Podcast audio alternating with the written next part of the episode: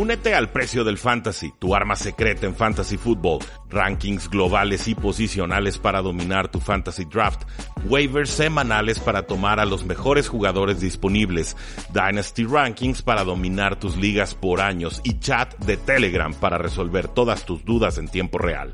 Visita stam.store diagonal precio NFL o da clic al link en este episodio para suscribirte.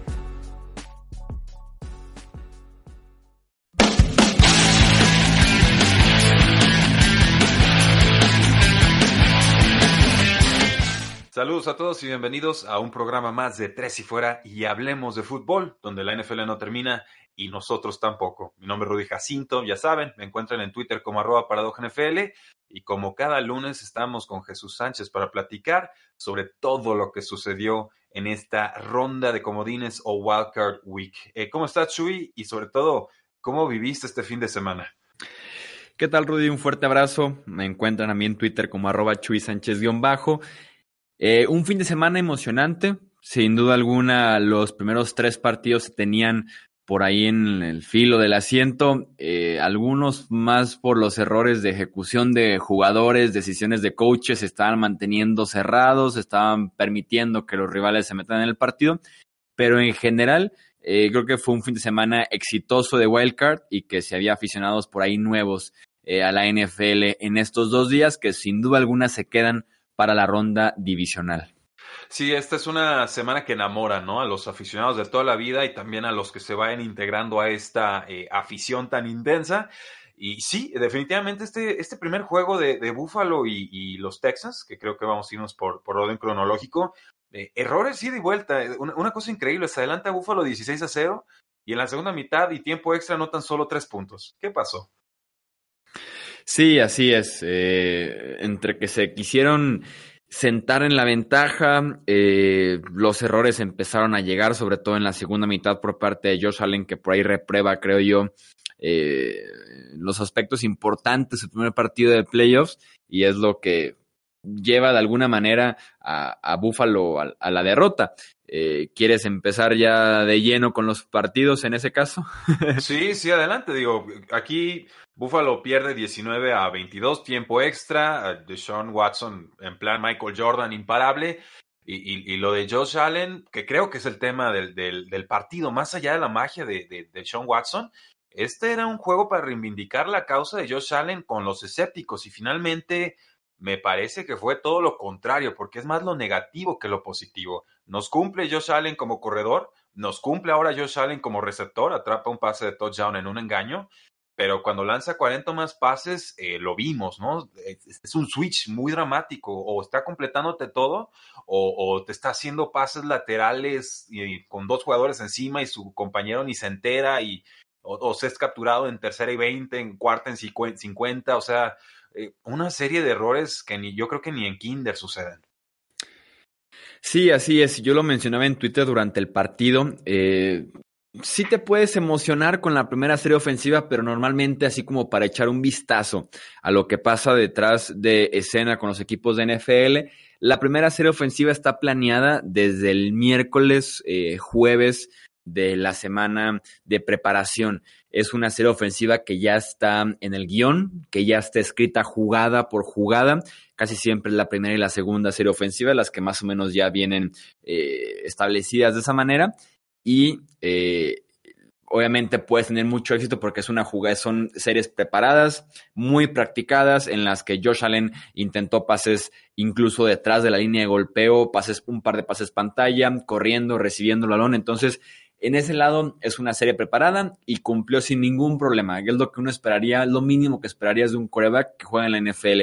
yo decía, va a ser interesante ahora que venga la tercera, la cuarta y así las series ofensivas siguientes, ver qué pasa con Josh Allen y sobre todo ver qué pasa cuando se ponga a lanzar el ovoide eh, más allá de tres yardas después de la línea de golpeo. Y sí, sin duda alguna, en la toma de decisiones eh, falló en la precisión de sus pases falló como ya es eh, costumbre. eh, en su consistencia en general de nivel falló también. Creo que a Buffalo le queda tal vez esa espinita de que este equipo tal vez le daba para más. Eh, si su quarterback hubiera sido más consistente. Estamos hablando del segundo año, aunque presenta algunos problemas que también se le veían desde colegial y también que se le vieron en su primera temporada en la NFL. Y creo que lo que se pueden eh, arrepentir de alguna manera los Bills es el uso que le dieron a Devin Singletary. Estaba teniendo muchísimo éxito contra la defensiva de los Texans que otra vez problemas para taclear como lo fue todo el año, lo fue este sábado y lo va a hacer la próxima semana contra Kansas City, problemas para taclear, Devin Singletary está consiguiendo 5 o 6 yardas después del primer contacto y termina solamente con 3 acarreos, promediando 4.5 yardas. Creo que eh, era inteligente seguir intentando con Singletary poniendo el partido de alguna manera en las piernas de Josh Allen como lo son, eh, como es la ofensiva de los Bills cuando se pone momentos apretados, momentos interesantes del encuentro. Lo pusieron más bien a pasar el ovoide, se les escapa la ventaja y eh, ya parecía complicado que en un mano a mano otra vez, en un partido nuevo, en un 0-0 contra Sean Watson, fuera realmente en efectivo en ese, en ese sentido para poder estar a la par de la ofensiva de Houston. Sí, muchos puntos a destacar, Chuy, de lo que comentas. Eh, y no creo que haberlo mencionado mucho en mi, en mi podcast, pero qué bueno que lo dices. Estas primeras series ofensivas coreografiadas que se ponen el miércoles o en jueves, eh, no solo son para anotar eh, directamente, ¿no? Para que la ofensiva sepa lo que va a hacer. Esto, lo, digo, tú lo sabes, pero para los aficionados es para, también para leer a las defensivas, ver qué clase de personal o qué clase de formaciones, qué clase de estructura te van a, a poner para tratar de contrarrestar las formaciones que tú presentas. Entonces, en esas 15, 16 jugadas iniciales, haces toda una serie de variaciones para calibrar de alguna manera al rival y entonces sí dices, ok, estas jugadas me sirvieron, estas no tanto, vamos por este, este camino. Por eso la primera mitad de los Buffalo Bills fue, fue magistral, porque el coacheo de los Buffalo Bills me parece que también fue mejor que el de los eh, Houston Texans. Por, en algún momento los Buffalo Bills llegaron a tener 96.7% de probabilidad de ganar o sea, era, el, juego estaba completamente dominado.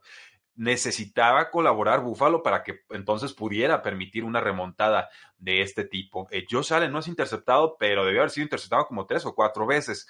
Eh, en una misma serie ofensiva, pasa a la izquierda y le, escupen el balón, era para pick six pasa a la derecha y entre las manos de JJ Watt, todavía no sé cómo pasó ese, ese endemoniado pase, eh, termina completando ahí la, la recepción pero ya más adelante, pues capturado en tercera, en tercer down, en el cuarto cuarto, un sack de 19 yardas, o sea, ¿cuánto tiene que retroceder un mariscal de campo para ser atrapado 19 yardas atrás? Y, lo mismo sucedió en, en, cuarto down. Entonces, eh, sí, un, un, final agridulce para una afición de Búfalo que sigue sin poder ganar, lleva como 20 años sin poder ganar un juego de postemporada yo mantengo y creo y sostengo que este equipo de los Buffalo Bills es superior al de los Houston Texans, por lo menos en su versión sin Will Fuller, y que todavía le alcanzaba para ganar este partido y pasar a la siguiente ronda. Pero eh, lo tenemos muy claro, es un juego de mariscales de campo y Josh Allen, pues en un mismo juego se puso James Winston, ¿no? En plan James Winston. Te lo gana y luego te lo pierde todo. Entonces eh, va a entrar a su tercer año, queda tiempo de evaluación yo no creo que sea el futuro de Buffalo, pero por lo menos tiene contrato de, novato. Eh, ¿Qué me dices entonces, Chuy, de todo lo que hicieron los Texans, sobre todo el ataque para, darle remontada a esto? Eh, sobre todo también se pusieron en la segunda mitad a trabajar a DeAndre Hopkins, que si bien tiene un enfrentamiento complicado contra Tredavious White, ni siquiera estaban volteándolo a ver en la primera mitad, si bien si tuvo por ahí un fumble en los primeros dos cuartos, después se sintieron como más cómodos trabajando a DeAndre Hopkins y en general está dando buenos resultados el receptor de los Texans. Y, claro, al final de cuentas eh, lo dijo Davos Sweeney, este head coach de la Universidad de Clemson que comparó a Deshaun Watson con Michael Jordan, se refería al instinto ganador, al instinto de killer que tiene cuando está eh, en el campo, cuando las luces se encienden y es lo que lleva a Houston al triunfo. Eh, para remontar un 16-0 en postemporada se necesita sangre, se necesita talento, eh, se requiere también eh, de los momentos importantes. ¿Quién dice que el momento no existe en los deportes? Porque este partido es el más claro ejemplo en cuanto se encendió ligeramente Eh, Houston fue que viene en series consecutivas, touchdown, gol de campo, touchdown y le dan la vuelta al partido. Entonces, el momentum está de su lado de Sean Watson que hace un jugadón ya en tiempo extra eh, para poder evitar la captura. Se lleva dos golpes durísimos, pero al final de cuentas los defensivos de Buffalo van a eso, van al golpe, no van a taclear, evita estos, eh, esta captura, se lleva un fuerte contacto, pero extiende la jugada y es lo que lleva prácticamente a los Texans a eh, patear el gol de campo de la victoria. Bill O'Brien un poco temeroso en tiempo extra, pateando en primera y gol ya sin querer ver nada más, no vaya a ser que algo más pase. Eh, pero sí, Houston hace lo suficiente para remontar este partido, sufriendo de más. Y estoy de acuerdo contigo, me parece que Buffalo, con toda la derrota, eh, sigue siendo un mejor equipo que Houston, un equipo más preparado tal vez para la postemporada, fuera de la posición de Cuerva, que es la que marca la gran diferencia en este encuentro. Y no era complicado de notarlo.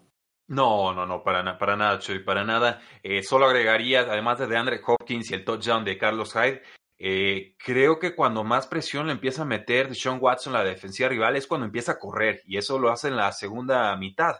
Ya después encuentra un pase profundo con Tewan Jones, un, catch and run de 34 yardas con el que ya pueden hacer el, gol de campo, pero creo que la forma en la que termina de estresar y de romper a la defensiva de Buffalo es a través de sus piernas, porque eh, DeAndre Hopkins no hizo prácticamente nada en toda la primera eh, mitad. Buen resultado de Houston. Era importante que Bill O'Brien sacara esta, esta victoria en postemporada contra un rival más serio. Ya tenía una, pero creo que fue contra los Cincinnati Bengals eh, hace, hace varios ayeres. Entonces, eh, ahora le va a tocar bailar con quizás la más fea, ¿no? Con Kansas City y creo que van a estar muy desfavorecidos en ese eh, encuentro. Pero buenos síntomas de Buffalo. Solo tienen la pequeña gran duda de, de Josh Allen, que me parece con él no va a ser, pero insisto, con el contrato de novato se vale seguir reforzando y sobregastando para que entonces el resto del roster esté fuerte. Pasamos entonces al segundo partido que tuvimos en la conferencia americana, eh, la victoria 20 a 13 de los Tennessee Titans sobre los eh, New England Patriots. un partido en el que Derrick Henry se apodera prácticamente del encuentro con 34 carreos en total, 182 yardas y un touchdown en las últimas tres, cuatro semanas están dando un uso eh, nivel Bo Jackson de 30 toques por partido en semanas consecutivas. Y de momento está cumpliendo eh, Derrick Henry en, este departamento de las yardas, de la producción que está consiguiendo con estos toques. Está realmente haciendo eh, valer cada uno de los toques. Nueva Inglaterra se enfoca al inicio del partido, creo yo, en sabían que Derrick Henry era una fuerza imparable, sabíamos que su defensiva no era la mejor, entonces, si bien se están comiendo yardas, limitan mucho lo que hace Ryan Tannehill en el juego eh, aéreo. Obviamente el play action es parte importantísima del eh, juego de Tennessee, del juego ofensivo de Tennessee, pero Nueva Inglaterra se encarga por lo menos de limitar esa parte, dejando que nada más sea un veneno el que los puede estar matando, que es el caso de, de Derrick Henry, que vaya, que lo hizo bastante bien, y con todo, y un inicio eh, bueno por parte de los Pats, que son 10 puntos en el primer cuarto, lo cual hasta suena como un milagro para Nueva Inglaterra anotar en posiciones consecutivas en este 2019, en la temporada 2019. Con todo y eso no les alcanza porque en la segunda mitad su eh, ofensiva se apaga por completo. Cero puntos en la segunda mitad después de haber eh, conseguido 13 en los primeros dos cuartos.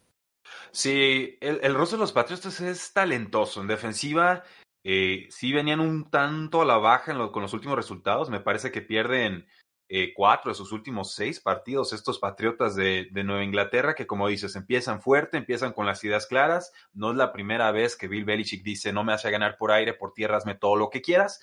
El problema es cuando entonces Belichick dice, ¿sabes qué? Por ahí, por ahí no nos están haciendo nada, es hora de corregir por tierra y recurre a la formación de Super Bowl, seis frontales, un apoyador, así fue como borraron a Todd Gurley y el play action en aquel Super Bowl, y ni así estaban parando a, Derek Derrick Henry, que llegaba con vuelo, que rompía tacleadas, que se escapaba por aire y por tierra y casi por subterráneo. Eh, hubo una serie ofensiva en la que tuvo 75 yardas eh, la ofensiva de los Titans y todas fueron de, de Derrick Henry, ¿no? Eh, se apoderó por completo del partido. Y, insisto, este es un, este es un referéndum sobre realmente la importancia de los corredores, de los corredores en la NFL, que están tan eh, maleados, tan golpeados, tan carizbajos. Se dice los running backs no importan. Y luego vemos actuaciones como estas y quizás un falso positivo o quizás las métricas avanzadas nos digan, por más bueno que sea un corredor, siempre va a ser más importante el juego aéreo y, y, lo entiendo, pero hay momentos puntuales, circunstancias de partido, escenarios en los que tener un corredor como Derek Henry, que no hay muchos en el mundo, realmente te saca adelante. Ryan Tannehill no hizo nada en este partido. AJ Brown no hizo nada en este partido. El ala cerrada, eh, John Smith, que a mí me gusta bastante, tampoco hizo mucho en este partido. Todo fue Derrick Henry y la línea ofensiva una y otra y otra vez machacando, quemando reloj, siendo frustrante. Eso y por, supuesto el trabajo del, del punter Kern, que bueno, el, último despeje que los deja a media yarda de su propia zona de anotación con un efecto de patada increíble.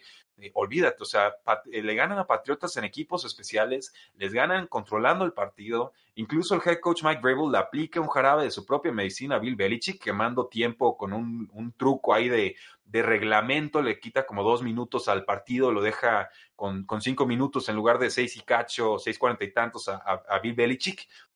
En fin, Creo que los Titans entendieron muy bien y encontraron muy bien una identidad ofensiva y que cuando les quitaron o les maniataron, digamos, la mano izquierda, que era la del pase y el juego profundo, encontraron la derecha, que era Derrick Henry, y no les dio miedo casarse con él, y ahí están los, los resultados. Estos Patriotas en ofensiva eh, no brillan, tienen errores puntuales, la de Edelman en, en, esa segunda oportunidad en la última serie ofensiva, cuando necesitaban un, un gol de campo, eh, uno de tantos drops que ha tenido Edelman, que está muy lastimado de rodilla y de hombro, lo entiendo, pero resume de alguna manera lo frustrante que ha sido el, ataque de los Patriotas en esta campaña sin alas cerradas, sin juego terrestre consistente, con la línea ofensiva tan lastimada. Y entonces Edelman, que se supone el jugador más confiable de toda la ofensiva, te suelta un pase sencillo, decide Bill Belichick despejar. Eh, para mí eso es, es, un error, me pareció cierta hasta cierto grado cobarde algunas de las decisiones que toma Bill Belichick, no se parece al de antaño en su agresividad. Y, ahí está, o sea, los Titans arriesgan, consiguen, cuando estaban en la yarda 1 empujan el touchdown, Patriotas cuando estaban en la yarda 1 lo detuvieron tres veces y se conformaron con el gol de campo. Ahí estuvo el partido. A mí no me parece tan mala la decisión tomando en cuenta del último touchdown de Tennessee, eh, las series ofensivas de Tennessee fueron las siguientes: despeje, despeje, intercepción, despeje, despeje. Realmente la ofensiva de Tennessee no volvió a notar, no me pareció tan descabellado mandar a tu eh, defensiva al campo buscando, por lo mismo que estás perdiendo por solamente un punto, eh, buscando cierta posición de terreno. Al final de cuentas es un despeje excelente que te deja en tu yarda 1 y de ahí viene en la primera jugada la intercepción. Eh, pero tal vez no me pareció tan mala la opción de busca posición, porque estás en tu yarda 30 apenas, eh, trata de voltearle la mesa a Tennessee, los detienes, una captura tal vez, buena posición de terreno y vuelves a eh, replantearte el hecho de ir por la victoria. También se extiende la serie de Tennessee por ahí casi tres minutos, que le afecta muchísimo lo que dices, las jugadas de castigos intencionales en cuarta oportunidad, que es una eh, es un espacio que existe por ahí en el reglamento que seguramente se va a cubrir en este offseason porque fue explotado por varios entrenadores durante la temporada en el que se puede perder tiempo cometiendo castigos eh, intencionalmente, lo cual no debería eh, ser así y estoy seguro que van a hacer por ahí un cambio en el reglamento. Creo que los factores, y nos da para platicar durante una hora sobre qué pasó con este equipo en Inglaterra, y, si la gente lo pide, seguramente podemos hacer eh, un episodio. Creo que son varios factores. Los dos más importantes que yo podría destacar es, eh, toman muy a la ligera la baja de Rob Gronkowski. Creo que el retiro de Gronk deja a Inglaterra muy mal parado y decidieron ellos quedarse de esa manera al buscar nulas opciones en la posición de ala cerrada con Matt Lacoste, eh, trayendo el retiro a un jugador de 38 años como Benjamin Watson, eh, y que los afecta tanto en el juego aéreo en general, en su producción en zona roja, donde en Inglaterra fue de las seis peores ofensivas este año en la NFL, y que en este mismo partido tienen tres jugadas adentro de la yarda 3 y no pueden anotar, y además lo que te ofrece Gronkowski en el juego terrestre bloqueando. Y eh, lo segundo, creo que tiene que ver mucho en el planteamiento y lo entrenado, ya sea para bien o para mal, que estaba este equipo cuando tienes un éxodo de entrenadores al inicio de Love Season 2019 en el que se decía de broma, pero al final de cuentas nada más había tres entrenadores eh, registrados Bill Belichick, Steve Belichick y Gerard Mayo eh, como parte del staff de entrenadores eh, a mediados de mayo, tirándole ya al verano. Entonces, creo que por ahí son dos factores que se pueden destacar fuertemente en este equipo de Nueva Inglaterra. y claro, ya platicar de Tom Brady, su futuro y demás, nos da también para un episodio más completo. Sí, Chuy, definitivamente estos Patriotas de, Nueva Inglaterra no son los de antaño. Muchos de los jugadores se han hecho viejos y creo que eso también es, es importante y, destacable. Eh, Brady, por supuesto, va a entrar a los 43 años. Eh, Slater, el especialista en equipos especiales, también más de 30 años. Dante Hightower ya está en esas. Julian Edelman también ya está en los 33. Patrick Chung, el safety, también más de 30. Nate Ebner, otro especialista de, equipos especiales, vaya la redundancia, eh, más de 30. El safety Jerome Harmon también anda en esas. El liniero Marcus Cannon y tantos jugadores más. O sea, es un roster viejo en realidad era la base de los Patriotas que iba una y otra vez y otra vez a los Super Bowls y a finales de conferencia, pero no llegaron los refuerzos eh, oportunos, la juventud que había en el equipo no responde, eh, digo, no le puedo pedir mucho en Kill Harry porque estuvo lastimado casi toda la temporada, pero Ciertamente, por ejemplo, en el, Super Bowl eh, contra los Atlanta Falcons, también estuvo muy lastimado Malcolm Mitchell y él sí entendió las jugadas y él sí produjo incluso con atrapada importante en el tiempo extra que acaban ganando ese partido. No así aquí. Aquí nadie levantaba la mano como segunda opción de pase, un poquito de, James White, un poco de, de Sonny Mitchell, alguna pase intermitente, profundo con Ben Watson, pero incluso en, algunos pases profundos los regresaban por castigo, en fin, eh, era, era claro que estos Patriotas no iban a llegar muy lejos en postemporada.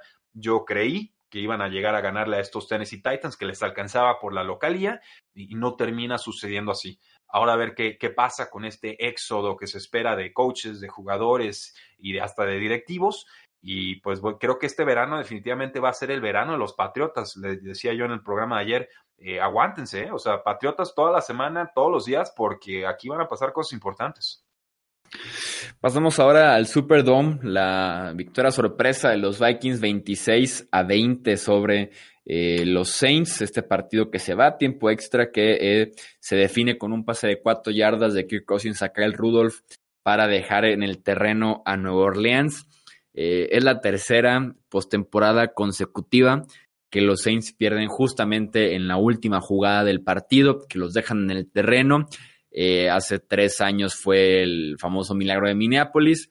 Hace dos años, eh, gol de campo de los Rams en tiempo extra que acaba, con el, que acaba con el partido. Y ahora este touchdown que también termina con el partido en tiempo extra. Así que vaya que se han llevado desilusiones los aficionados de eh, los Saints en las postemporadas recientes y ya llevan, ya cumplen la década oficialmente sin poder eh, llegar y sin poder ganar también el eh, Super Bowl. Eh, de los aspectos a platicar de este partido, me gustaría mencionar, me gustaría empezar por el lateral de, de Nueva Orleans. el manejo que tienen al final de ambos, de ambas mitades me parece sumamente pobre con el manejo de los tiempos fuera. Creo que Sean Payton deja ir segundos importantísimos. Eh, creo que él solo se pone contra la pared un par de eh, ocasiones al final del, segundo cuarto. Eh, por ahí deciden no detener el reloj cuando Minnesota estaba ya en línea de gol, cuando era momento de ahorrar tiempo.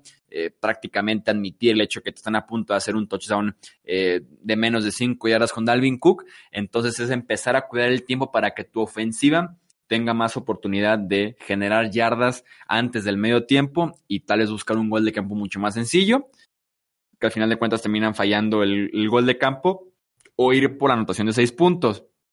Y también al final del eh, último cuarto, eh, detienen prácticamente eh, en una captura a Kirk Cousins que pierde cuatro yardas con 2.54 en el reloj.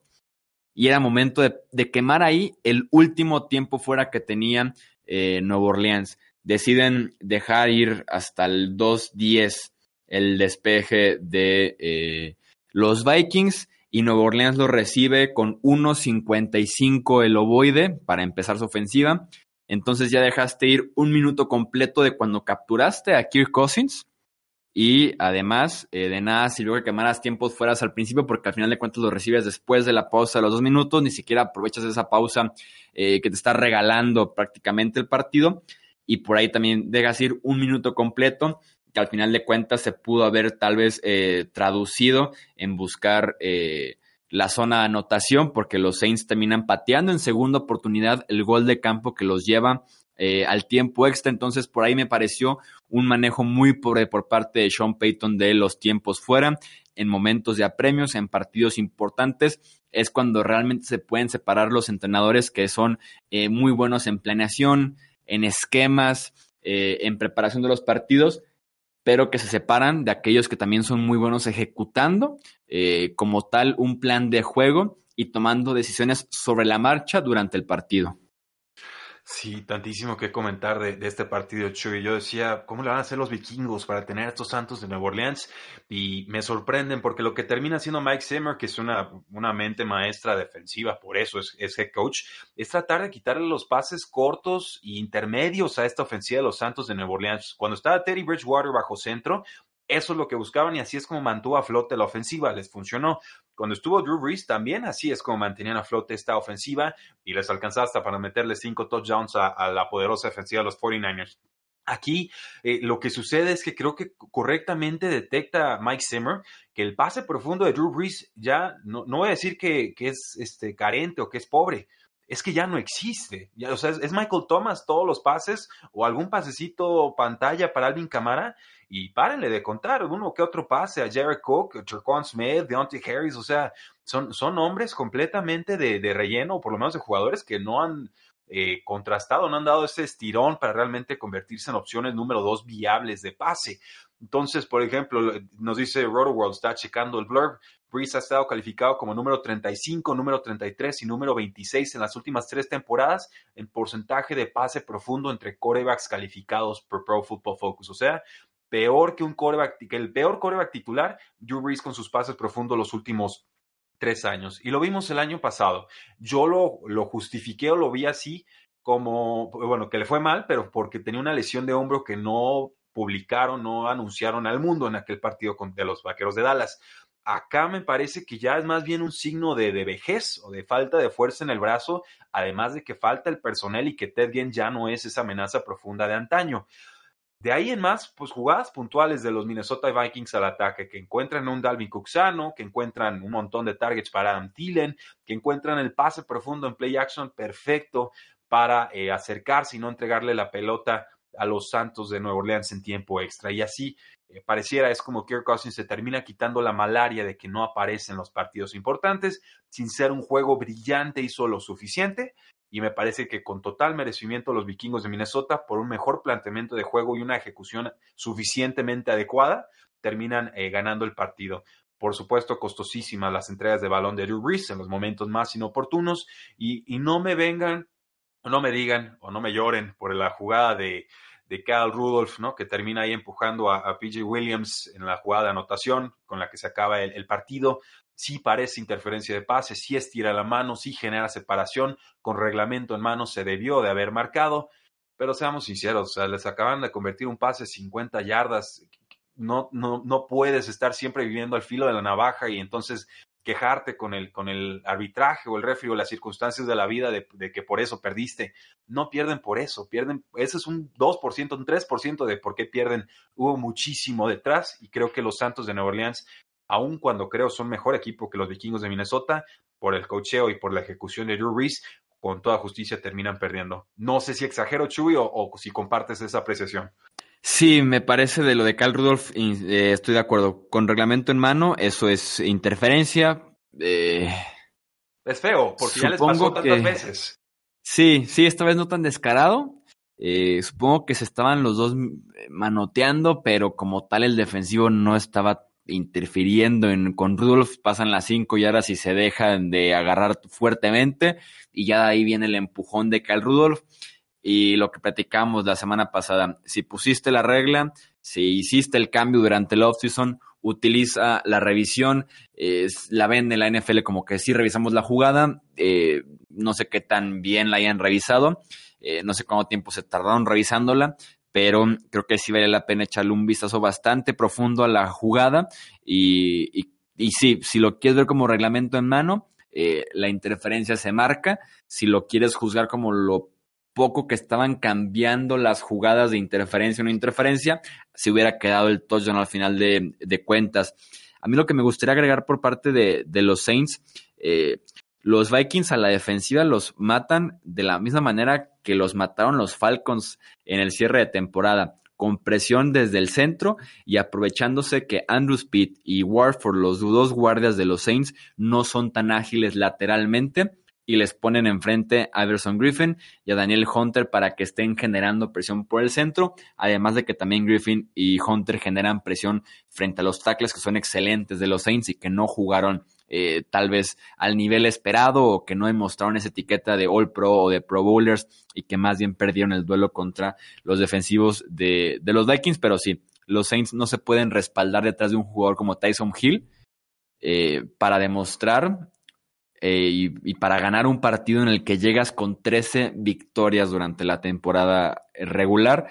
No debería ser así. Al final de cuentas es el único que está dándole chispazos a esta ofensiva. Eh, por ahí de mediados del... No, quedaban como uno o dos minutos en el tercer cuarto y Tyson Hill tenía casi el 50% de las yardas que había producido Nuevo Orleans en todo el partido. No, no te puedes fiar de algo así. No puedes depender de Tyson Hill de, de, esa manera. Sí, o sea, es un buen jugador, es un buen gadget player, te hace mucho. Consiguió, fue el mejor ofensivo, diría yo, de tantos ocasión. Eh, pero es, es, un jugador de rol, ¿no? O sea, no exageremos, no es el futuro de la franquicia en cuanto a la posición de quarterback ni demás. Tenía que ser Drew Brees, pero acaba con una intercepción y un fumble y, playoffs no te puedes dar el lujo de entregar el balón así. Así de sencillo, o sea, tanto se tiene que ver en el espejo y, y a ver qué corrigen, porque en, en, realidad no hay muchos huecos en el, en el roster. Así es, no hay mucho uh, que hacerle. Yo incluso leí a algunas personas que estaban cuestionando la, si debería o no seguir Sean Payton después de perder no. de manera tan desgarradora. No, ¿quién eh, dijo eso? ¿Quién dijo eso? Por ahí leí un par de tweets que estaban cuestionando a Sean Payton. No. ¿De, ¿De, gente sobre seria todo, o...? Sí, no, de, sí, de gente seria. De gente Ah. seria y sobre todo cuestionándolo en la parte de que tal vez en la planeación del partido no hay ningún problema, en esquemas, en liderazgo, en lo que quieras, pero que tal vez en situaciones tan apretadas, en ajustes durante el partido, en sacar eh, lo mejor del equipo en los momentos más complicados, que tal vez se había quedado corto Sean Payton en los últimos 10 años desde que ganó el Super Bowl.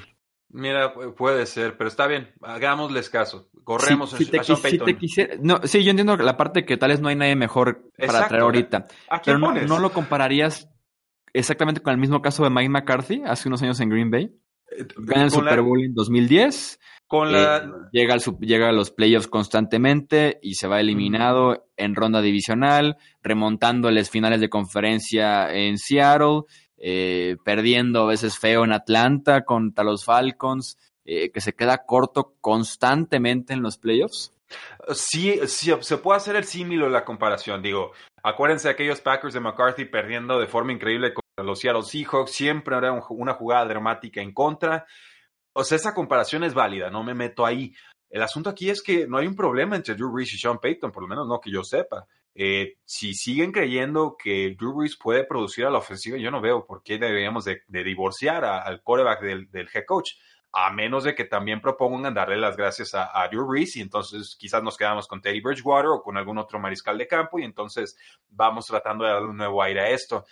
Me parece muy pronto, me parece que el roster está demasiado bien armado y el roster es demasiado competitivo para estar pensando en despidos de head coaches o de, o de quarterbacks. Esa gente libre Drew Brees, eso... No, y si el roster está bien armado, pues sería más bien aplaudirlo del GM. Claro, también, Y si, y si el roster no está cumpliendo con el potencial que tiene, ahí es donde señalas al head coach, que es el mismo caso también de Jason Garrett, por ejemplo, comparando el- lo que eh, aspiraba el roster con lo que terminaron haciendo. Insisto, yo, no, yo tampoco Sí, no lo veo y no lo comparto, pero no se me hace Claro. descabellado el, el punto, pues por lo menos. hay, hay argumentos y los entiendo y los escucho. Eh, pero este roster ha tocado la excelencia muchas veces, aunque se haya quedado corto las últimas tres temporadas. Yo creo que aguantas a Drew Brees y Sean Payton el tiempo que quieran juntos. No tengo mayor problema con ello. Yo creo que en un partido te puede pasar cualquier cosa, no un partido por sí solo a mí no me, no me sirve de veredicto de tu temporada fue buena o mala, me quedo más bien con las 13 victorias de los Santos de Nueva Orleans para pensar que hay que aguantar y renovar este o conseguir algunos ajustes, piezas jóvenes en el, en el 2020. O sea, no creo que terminarían lamentando muchísimo si hacen algún despido por este resultado. Y cerramos con la victoria 17 a 9 de los Seahawks sobre eh, los Eagles jugando en Filadelfia. Eh, un partido que de por sí ya era el tazón de los hospitales que se estaban peleando para ver quién tenía más lesionados y también de más importancia. Y al final de cuentas, si por ahí había cierto empate, si estaban cerca los equipos, Filadelfia toma la ventaja definitiva porque apenas en la segunda serie del encuentro Carson Wentz sufre una conmoción cerebral por un golpe sumamente ilegal, eh, sumamente sucio, sumamente tardío, eh, sumamente de mala leche, de muy malas intenciones por parte de Yadeva Clowney que no tiene nada que hacer golpeando un Carson Wentz que ya estaba en el suelo y que además va directamente con el casco a atacar eh, la parte trasera de la cabeza de Carson Wentz. Eh, se termina también Wentz estrellando eh, contra el, pasto, un golpe doble, se podría decir, en la parte de atrás de la cabeza y después de frente con la superficie. Y eso lleva a Carson Wentz al vestidor, lo deja fuera el resto del partido. Y Josh McCown, con 40 años, hace su debut en la postemporada. Y si de por sí apenas Carson Wentz podía superar el no contar con su tackle derecho titular, eh, guardia derecho, receptor 1, 2 y 3, su ala cerrada 1 eh, bastante lesionado, su running back 1 eh, medio lesionado también, Miles Sanders. Entonces, si de por sí Carson Wentz, que es un talento generacional, que es un talento de MVP y demás, apenas y podía superar ese tipo de obstáculos con la ofensiva de Filadelfia, no se le puede pedir que Josh McCown pueda hacerlo. Si bien hizo que Philadelphia compitieran, al final de cuentas, la historia de siempre con Seattle, no jugando de lo más bonito, de lo más espectacular, pero hizo lo suficiente para avanzar a la ronda divisional. Mientras estás dando la explicación de la jugada, Chuy, la tengo aquí en loop, en un loop de tres segundos, la vi como 20 veces antes de, grabar y la sigo viendo.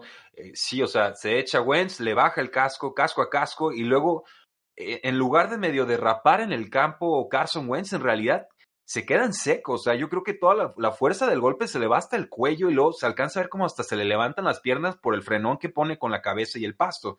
Peligrosísima la jugada. Esto era para expulsarlo del campo. o sea, tenían que sacarlo directo. Eh, se escuda la, NFL o los referees diciendo que Carson Wentz era un corredor y, no se había entregado y entonces era legal que, que Clowney llegara. Pero aunque estuviera ya entregado no, este golpe es muy desleal y es por atrás y, rompe el partido. O sea, así de sencillo, no, no iba a ganar Filadelfia nunca sin Carson Wentz. Eh, y pues es un precedente muy peligroso porque entonces pues vamos arriesgando con uno o dos jugadores que no sean tan importantes, un golpecito tardío, a ver si lo rompemos y lo sacamos y, y entonces pues de, de un 50-50 termino teniendo un quizás un 15% más de probabilidad de ganar un partido. No, y en ese sentido te propongo yo lo siguiente, a ver si estás este, de acuerdo conmigo. Eso en fútbol americano colegial, existe una regla que se llama targeting, que es eh, golpear con malicia, usar el casco como arma para contactar o el casco del rival u otra parte de su cuerpo, pero tú usando tu casco para taclar y para golpear. Todas las jugadas se revisan automáticamente por los oficiales y si así lo eh, decretan ellos, regresan, marcan 15 yardas y te expulsan del partido. Eso en colegial se hubiera expulsado ya de Von Clowney porque son revisables ese tipo de golpes y me gustaría que también se implementaran en NFL si realmente están preocupados por la integridad y por la salud de sus jugadores. Y, y, se queda corto el castigo porque estás borrando al mariscal de campo titular del juego y bueno, aquí es el, el pass rusher estrella del, y jugó bien Clowney. O sea, más allá de esta jugada, Clowney sí fue importante en el juego. Pero sí, totalmente. O sea, tiene que haber alguna consecuencia para esto. No se puede quedar así. Eh, una vez más, el, arbitraje, los referees nos quedan eh, muchísimo a deber. Pero bueno, hubo más en el encuentro. Eh, Seattle encuentra la válvula de escape llamada DK Metcalf en profundidad está imparable el muchacho, es divertidísimo verlo jugar, no lo alcanzas, no le ganas por fuerza, por altura, por velocidad. Eh, un robo total en el draft, se entiende perfecto con Russell Wilson. Por tierra no hubo mucho, estuvo el touchdown de Marshawn Lynch, guerrerón ahí de 8 yardas, alcanza a empujar y, y, atraviesa el plano. pero si Seattle quiere hacer ruido en esta postemporada y puede hacerlo porque tiene a Russell Wilson, tiene que ser por aire. o sea, olvídense de Travis Homer, olvídense de Marshawn Lynch, olvídense de Robert Turbin, todo por aire y aire y aire, porque no, pueden correr más que en corto yardaje en circunstancias muy, muy eh, particulares o específicas. Sí, así es. Eso es lo que debe hacer Seattle. Lo decíamos en la semana 17, lo decíamos en la previa. Dejen de perder el tiempo, dejen de promediar 1.1 un yardas por acarreo con Homer y con Marshall Lynch y denle el balón al que fue el MVP la primera mitad de la temporada, el que es un talento top 5 en la NFL como Russell Wilson y que además tiene buenas armas a su alrededor. Dejen de correr, aunque tengan que matar el reloj, aunque tengan que hacer tiempo, aunque tengan que asegurar el triunfo, sigan pasando la bola. ¿Por qué? Porque eh, prefiero tres pases seguidos, aunque sea uno que otro incompleto y se para el reloj, que perder el tiempo con dos acarreos y después pasar en tercera oportunidad. Es la realidad. Sí, exactamente. O sea, necesitas ser eficiente y efectivo y lo único que tienes es juego aéreo, pues muérete con el juego aéreo. En defensa, pues dos nombres importantes, el safety Bradley McDougall, que detuvo 11 jugadas, tuvo una captura, dos tacleadas para pérdida y un golpe de mariscal de campo. Jeremy Clowney, pues también tuvo cinco eh, jugadas que detuvo, un sack y dos tacleadas para pérdida, además de un callback hit no sé, no creo que sea el, castigo, el quarterback hit, estoy seguro que fue contabilizado en otra eh, jugada. Entonces, bueno, aparece Seattle, poquito suficiente en defensa, su, poquito suficiente en ataque, y con eso pues eliminan al hospital llamado Águilas de Filadelfia. Pues eso es todo entonces por este eh, repaso de lo que fue la ronda de comodines en la NFL. Ya estaremos de regreso a final de semana para hacer la previa de la ronda divisional, pero les podemos eh, aclarar nada más los juegos. Eh, Vikings eh, se enfrenta a 49ers, Titans contra Ravens y el domingo tenemos Texans contra Chiefs y Seahawks contra Packers para definir las finales de conferencia. Cuidado con ese Seahawks contra Packers, hay muy malas memorias que tiene Aaron en esta clase de enfrentamientos. Y a mí me gusta más cuando la NFL dejaba los dos juegos de AFC en sábado y los otros dos en, domingo. Me gustó la estructura de esta semana pasada, pero bueno, ellos, ellos pueden decidir si lo quieren mantener así o no. Eh, Chuy, muchísimas gracias. Un fuerte abrazo, Rudy, muchas gracias a ti. Eh, no olviden seguirnos en Facebook, en Twitter, en Instagram y en YouTube, porque la NFL no termina y nosotros tampoco. Tres y fuera.